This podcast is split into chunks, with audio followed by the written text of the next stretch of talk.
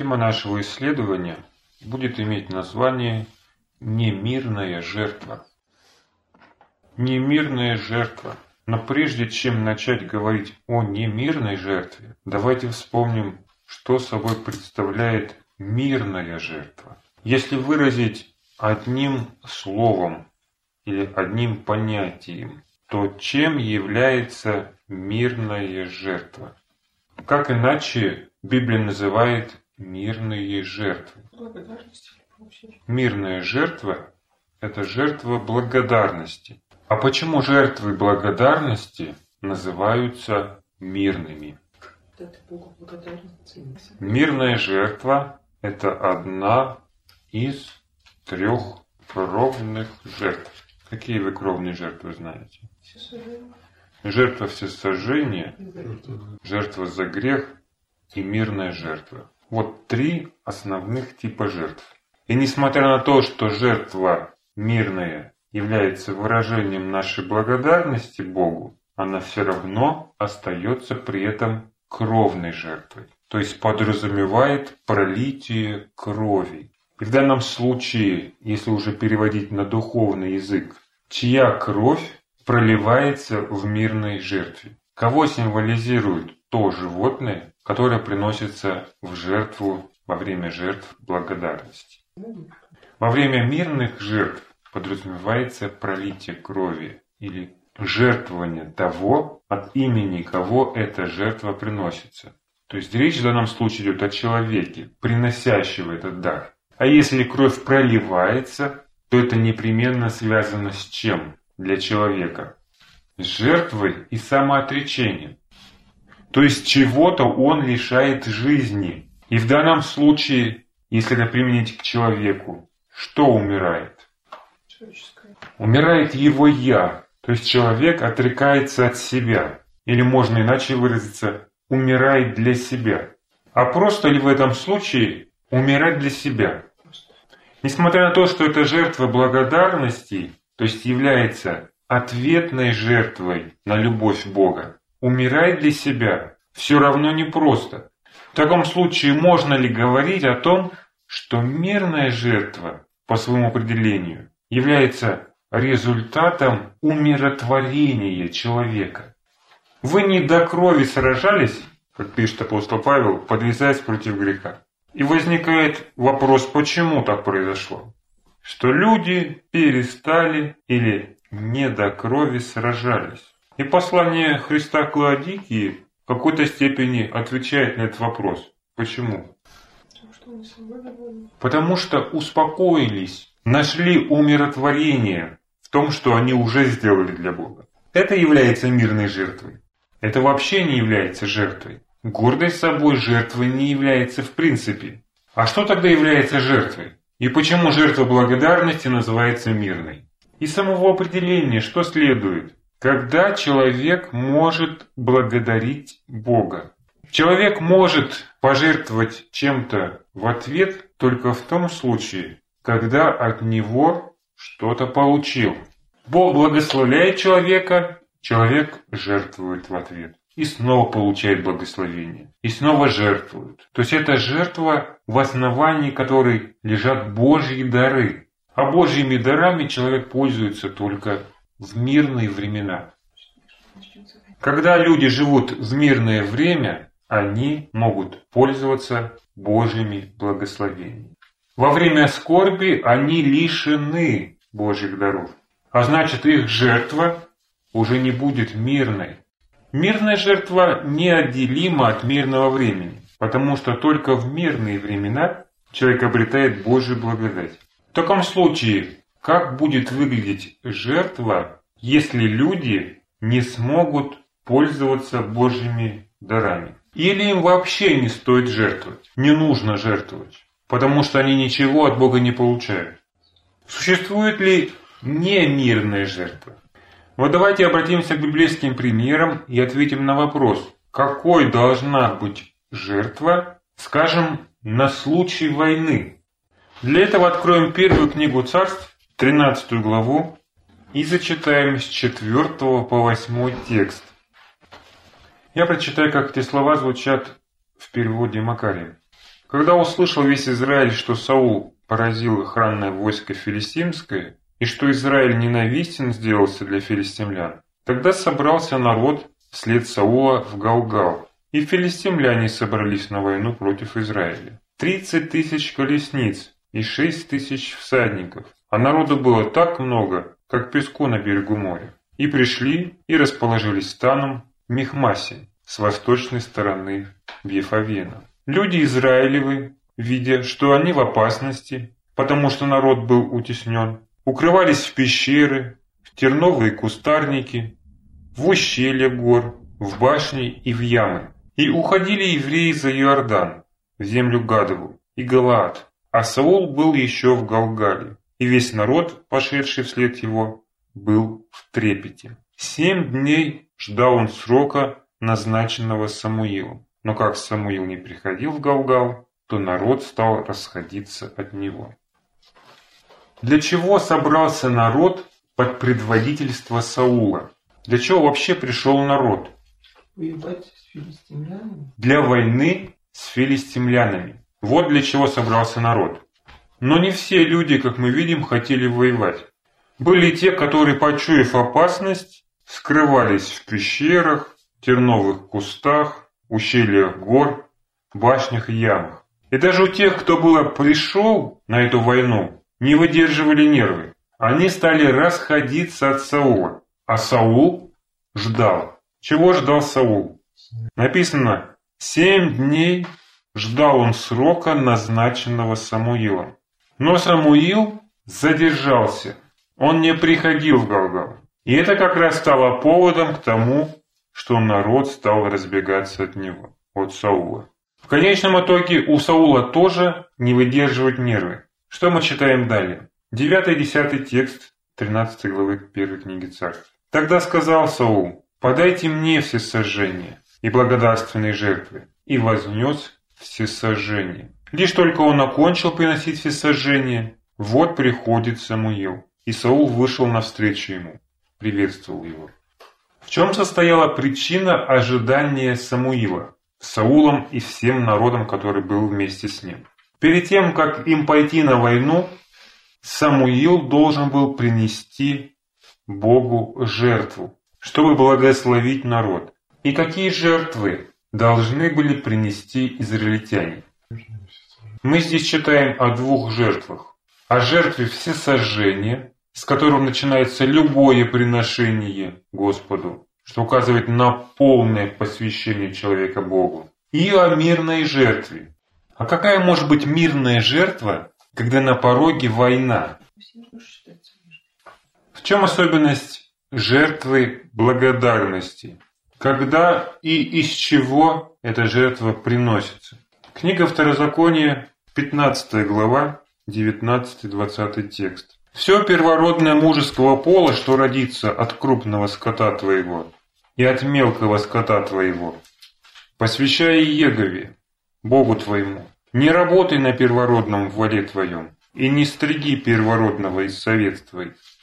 Пред Еговы Богом твоим каждогодно съедай это ты и семейство твое на месте, которое изберет Егова Бог твой. О каких жертвоприношениях говорится в 15 главе книги Второзакония? О чем мы здесь читаем? «Каждогодно съедай это ты и семейство твое на месте, которое изберет Егова Бог твой». О мирной жертве, потому что мирная жертва – это единственная жертва, которую мог есть народ. И из чего добывалась эта мирная жертва? Какой скот использовался в качестве мирного жертвоприношения.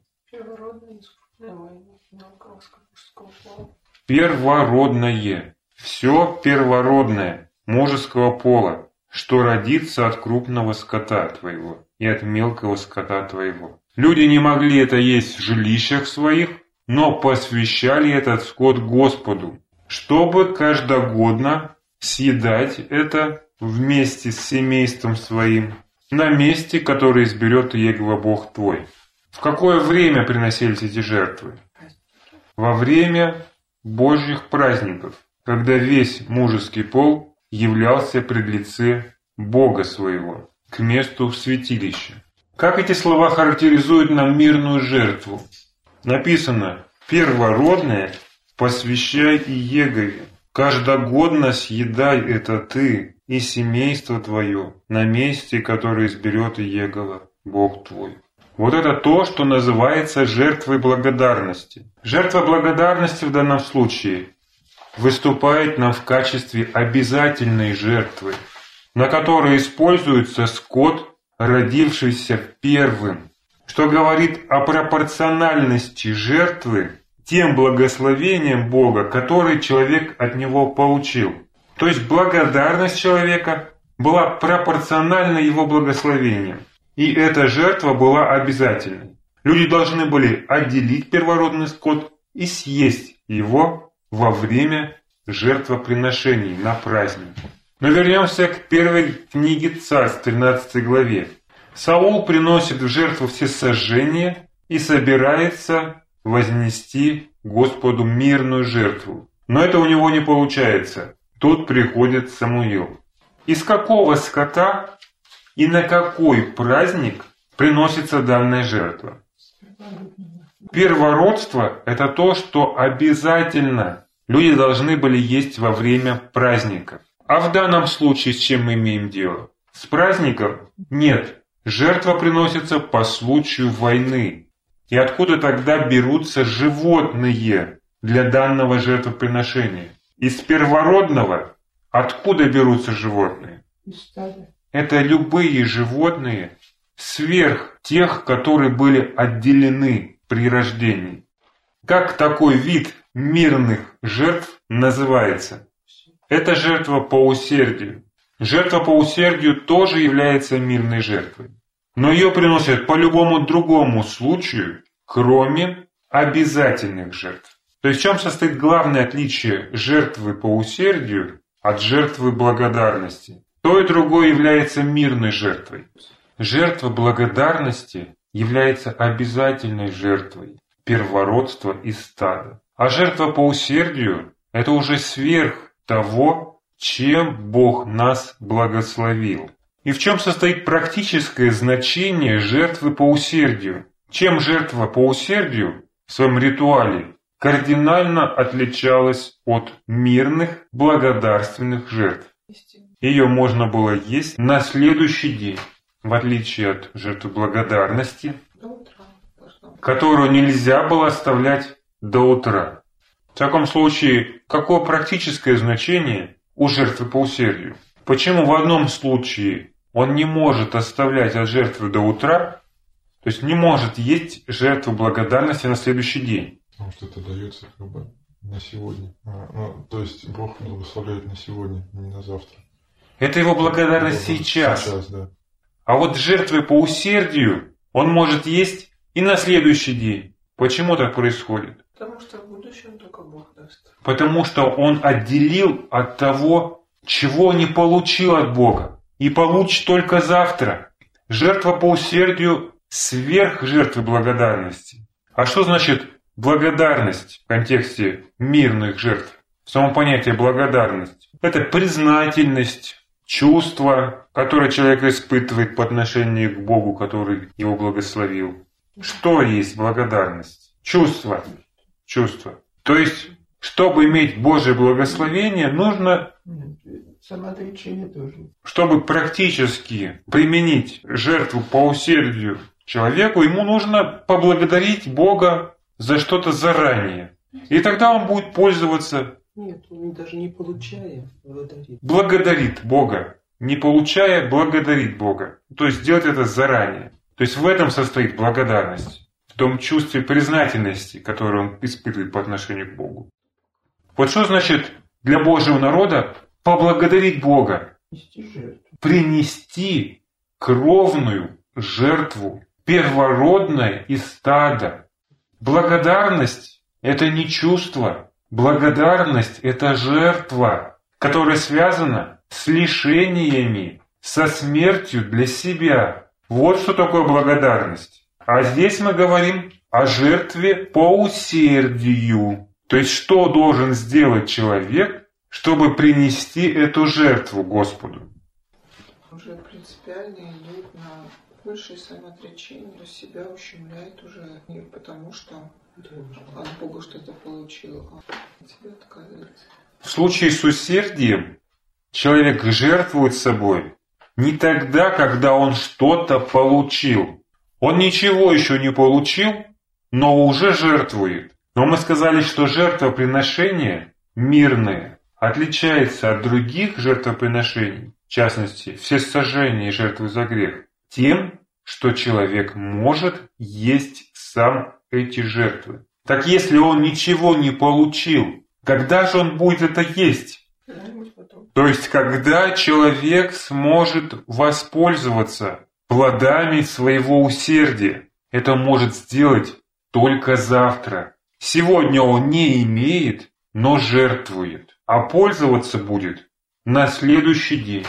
В этом контексте, почему тогда именно жертва по усердию используется для принесения как жертвоприношение Богу во время войны?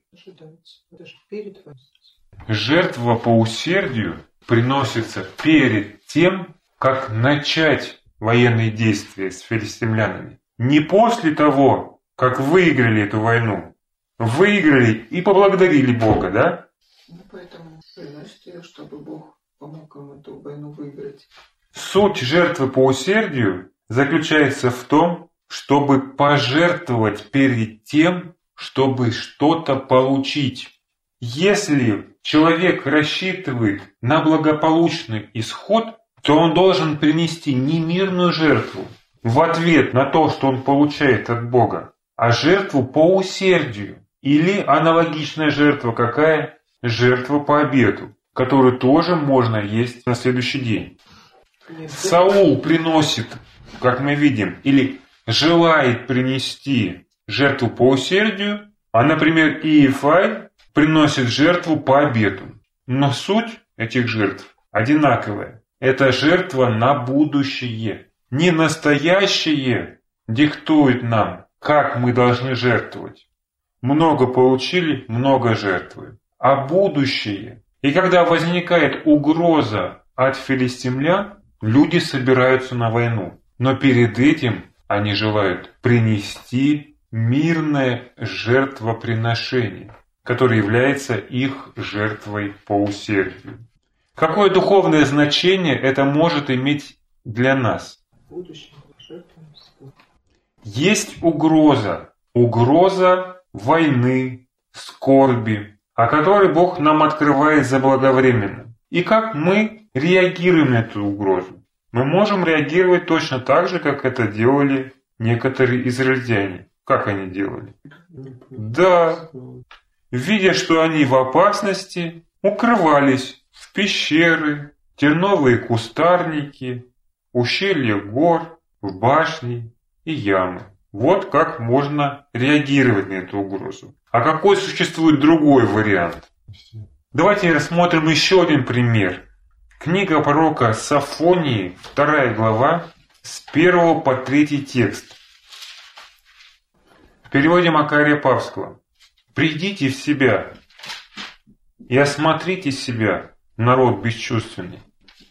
Пока еще не явилось предназначенное, пока не пришел день, когда вы будете как плева улетающие, пока еще не постиг вас палящий гнев Иеговы, пока еще не наступил для вас день гнева Иеговы. В защите Иегову все страдальцы земли, поступающие по закону его. Любите правду, любите смирение. Может быть, укроетесь в день гнева Иеговы.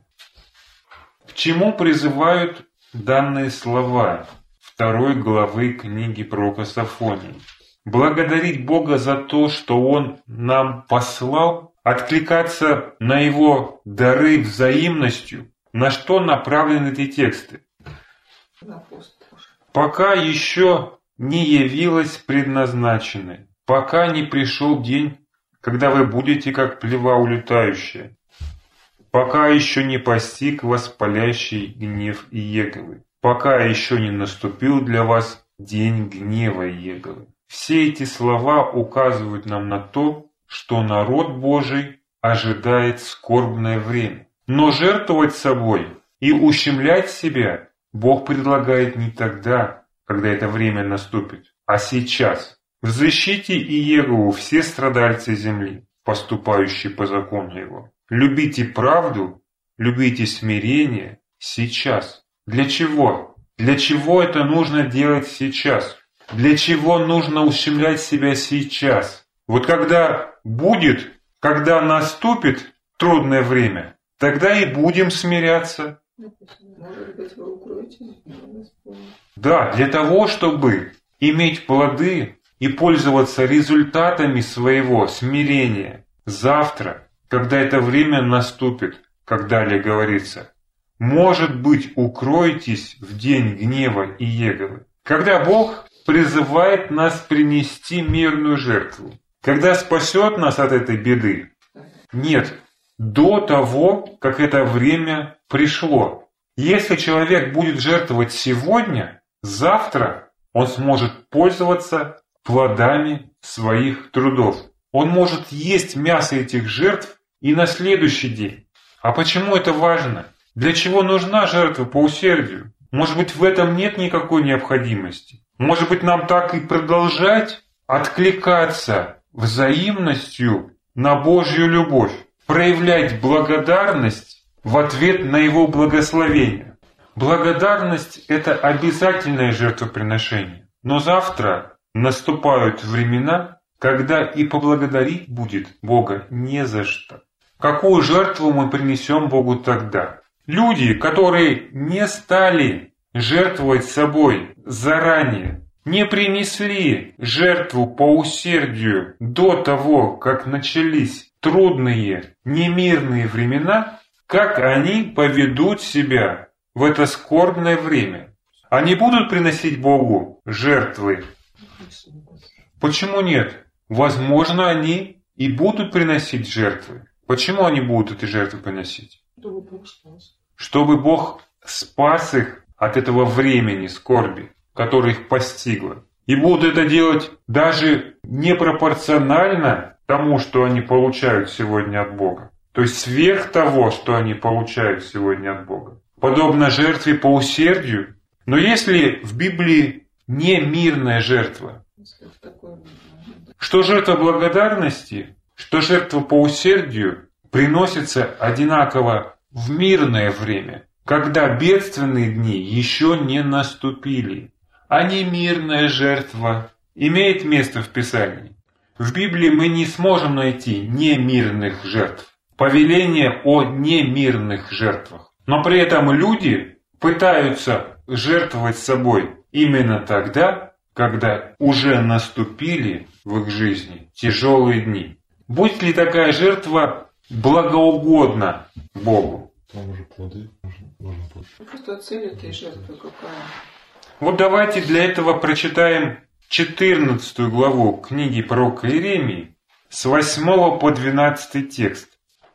Надежда Израиля, Спаситель его во время скорби. Для чего ты как чужой на сей земле и как прохожий, который зашел переночевать? Для чего ты как человек испуганный, как воин, не могущий спасти? Но ты, Егова, среди нас, и именем твоим мы называемся. Не оставляй нас. Так говорит Иегова народу всему. Так они любят блуждать, ног своих не удерживают. За это Иегова не стал бы говорить к ним, припоминает ныне пороки их и наказывает их за согрешение. И сказал мне Иегова, ты не молись о народе всем в пользу их. Если они будут поститься, я не послушаю воплю их. И если вознесут все сожжения и дар, не буду благоволить к ним. Но я мечом и голодом и язвою буду губить их.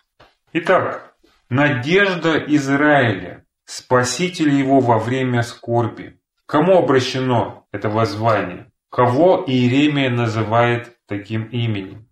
Иеремия обращается к Богу, и в его словах звучит вопрос. Для чего ты как чужой на сей земле и как прохожий, который зашел переночевать? Для чего ты как человек испуганный, как воин, не могущий спасти? Надежда Израиля. Что звучит в этих словах?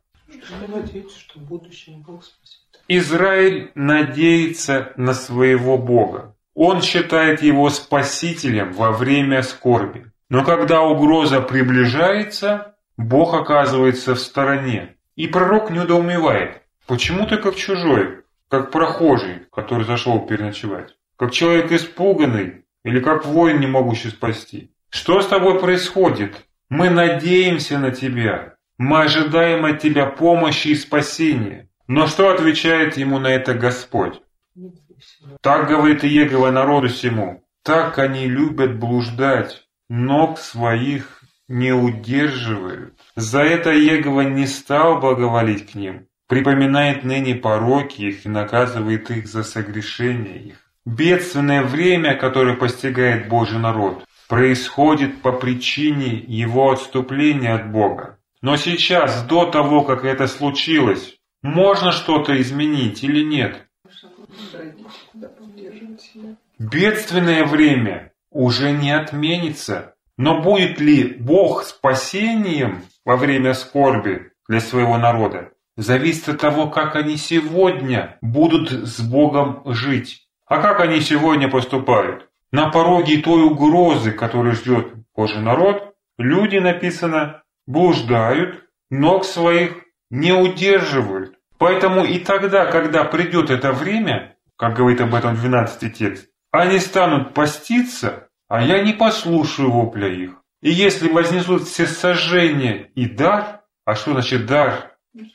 Это есть мирная жертва. Не буду благоволить к ним. Люди хотят принести Богу жертву, но тогда, когда это бедствие уже случилось. Они приносят Богу дар, но этот дар мирной жертвой не является. Это не мирная жертва потому что приносится в немирное время, и Бог такую жертву не принимает. И если вознесут все сожжения и дар, не буду благоволить к ним, но я мечом и голодом и язвою буду губить их.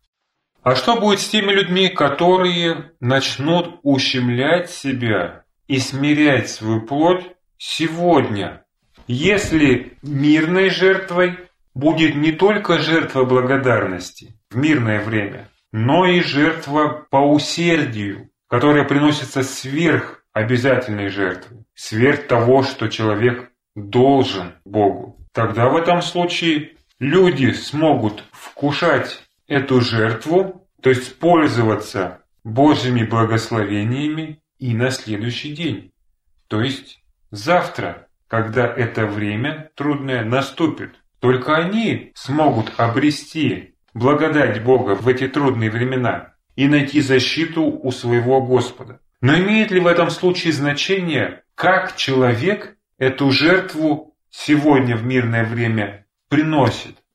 Для примера возьмем отрывок из пятой главы книги пророка Амоса. Зачитаем с 18 по 24 текст. «О желающие дня Иеговы». Кому обращены эти слова? К адвентистам седьмого дня. «О желающие дня Иеговы». На что вам это? День Иеговы есть тьма, а не свет. Это тоже, как если бы кто бежал от льва и встретил бы его медведь. Или пришел бы в дом и оперся бы рукой о стену, и ужалила бы его змея. Точно, день Иеговы тьма, не свет, и мрак, от которого не будет светло. Я ненавижу, презираю праздники ваши и не чувствую благоухания в торжествах ваших. Ибо хотя принесите мне все сожжения и приношения ваши, они мне не угодны, и на благодарственные жертвы откормленного скота вашего не взираю. Удали от меня шум песней твоих, и звука арф ваших не хочу слышать. Но доструится правосудие, как вода, и истина, как поток неиссякающий. Какие люди могут считать, желать приближения Дня Господня? Это только те люди, которые либо не могут ни дня прожить без Господа, либо которые считают, что они сделали все необходимое для этого. То есть довольные собой. Уже все сделано, я богат, разбогател, ни в чем не имею нужды. Я готов к встрече Дня Господня. И как мы видим из контекста, о какой категории людей в данном случае идет речь? О тех людях, которые день и ночь, как Христос, пребывают с Богом и посвящают себя Ему на служение, и поэтому не могут дождаться, когда же, наконец, случится эта встреча. Нет, как мы видим, здесь речь идет о тех людях, чьи праздники и собрания Бог презирает и ненавидит, от которых Он ничего не чувствует. Для таких людей день Еговы – это тьма, а не свет, мрак, от которого не станет им светло. Почему же такое происходит? Они же приносят эти жертвоприношения и мирные жертвы сегодня, но завтра их ничего хорошего не ждет. Ожидают люди Дня Еговы? Да, ожидают. Но это будет для них бедственное время. Это не будет им днем спасения. Почему? Что они делают не так? Ну, они, по сути, не жертвуют. Эти приносят эти жертвы, но они для того, чтобы быть довольными, а не для того, чтобы отказаться от себя. Какими жертвами человек может быть доволен и гордиться ими? Теми жертвами, которые видны, совершаются людьми на показ. Не теми жертвами, которые в тайне и направлены на ущемление себя, а теми жертвами, которыми человек желает показать, как сильно он жертвует. Это не жертвы, это демонстрация своей жертвенности. Сами жертвы в этом смысле являются формальными. То есть они есть, да, они есть, но Бог ничего не чувствует. Ущемление присутствует в этих жертвах, но смирения нет, есть только гордость собой. И какой в этом случае дается совет людям, которые желают Дня Господня? Поскорее бы он уже начался, а то уже устали жертвовать.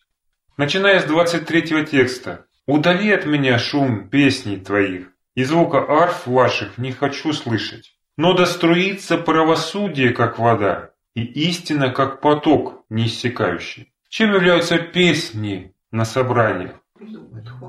Прославлением Бога на словах, на устах этих людей. А по сути, эти шумные собрания создают только некий эмоциональный настрой, который заменяет им настоящие отношения с Богом, их смирение и посвящение. То есть шума много, дела мало.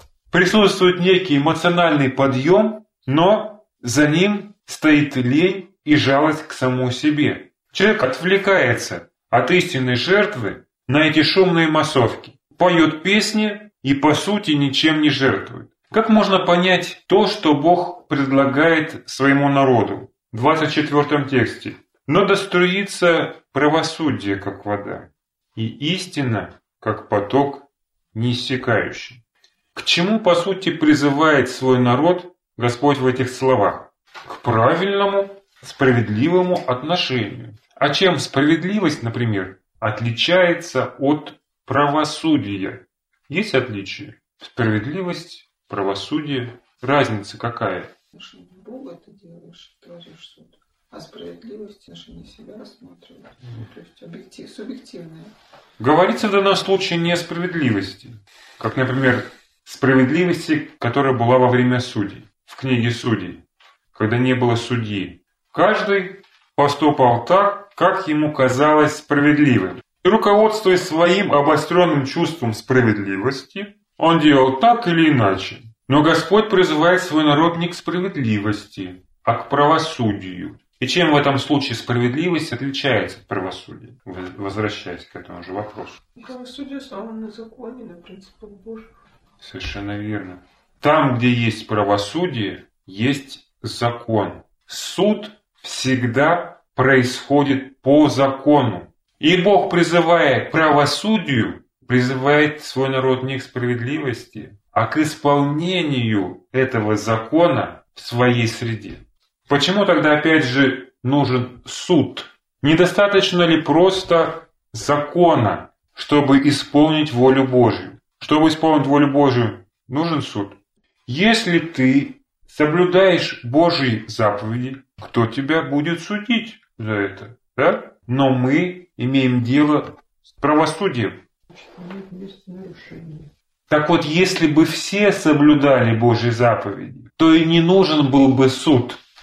Правосудие нужно там, где этот закон не соблюдается. И как мы видим, он не соблюдается. Хочет или не хочет того человек, он не соблюдает этих заповедей. И для этого нужен суд. Где возможно правосудие в условиях нарушения закона? Вот человек живет один, отрезанный от мира, от людей.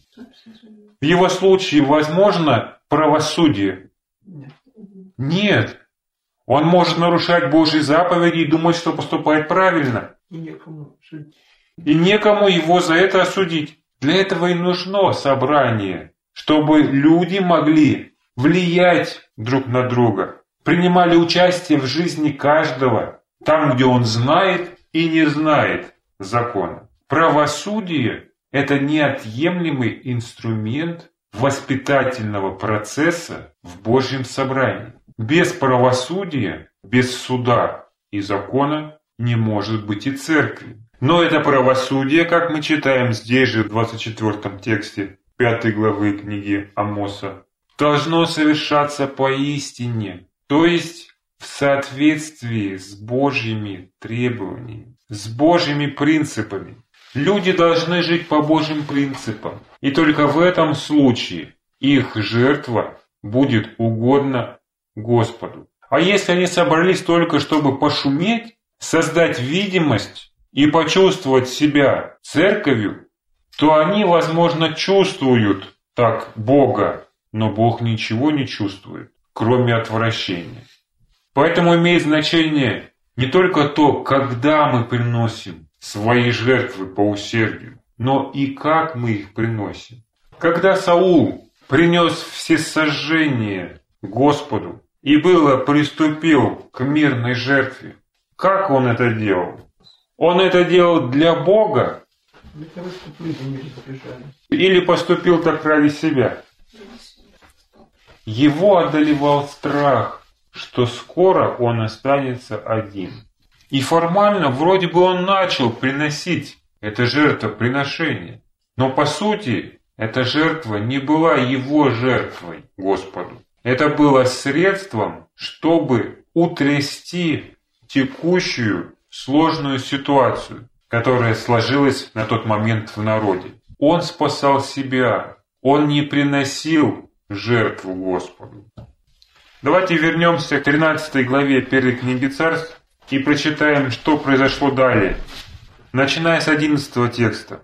«И сказал Самуил, что ты сделал?» Саул сказал, «Когда я увидел, что народ стал расходиться от меня, и ты не пришел в назначенное время, а филистимляне собрались в Мехмасе, то я сказал сам себе, теперь придут филистимляне ко мне в Галгал, а я еще не молился Господу. И поэтому я осмелился и принес все сожжения. И сказал Самуил Саулу, безрассудно ты сделал. Ты не сохранил повеление Господа Бога твоего, которое Он дал тебе. Ныне утвердил бы Господь царство твое во Израиле вовек, но теперь царство твое не устоит. Господь нашел себе мужа по сердцу своему и поставил его владыку над народом своим, ибо ты не сохранил того, что повелел тебе Господь. Саул находит себе оправдание. Он говорит, я сказал сам себе, теперь придут филистимляне ко мне в Галгал, а я еще не молился Господу.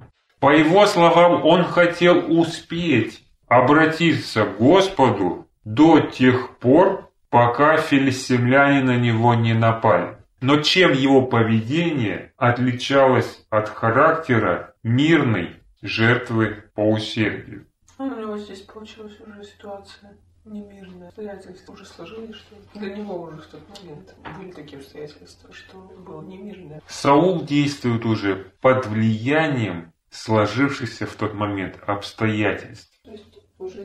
И поступает не по истине и не по правосудию, а по своему ощущению. Вот ему показалось, что все, вот они придут завтра же. Или сейчас прям вот на пороге стоят, стучат в дверь. Филистимляне за ним пришли. В Галгал. То есть руководствовался он в этом случае своими эмоциями, а не повелением Господа. И поэтому его действия невозможно было классифицировать как правосудие. И в то время, как он приносит всесожжение, приходит Самуил. Бог не дает совершить ему мирную жертву. Почему так происходит?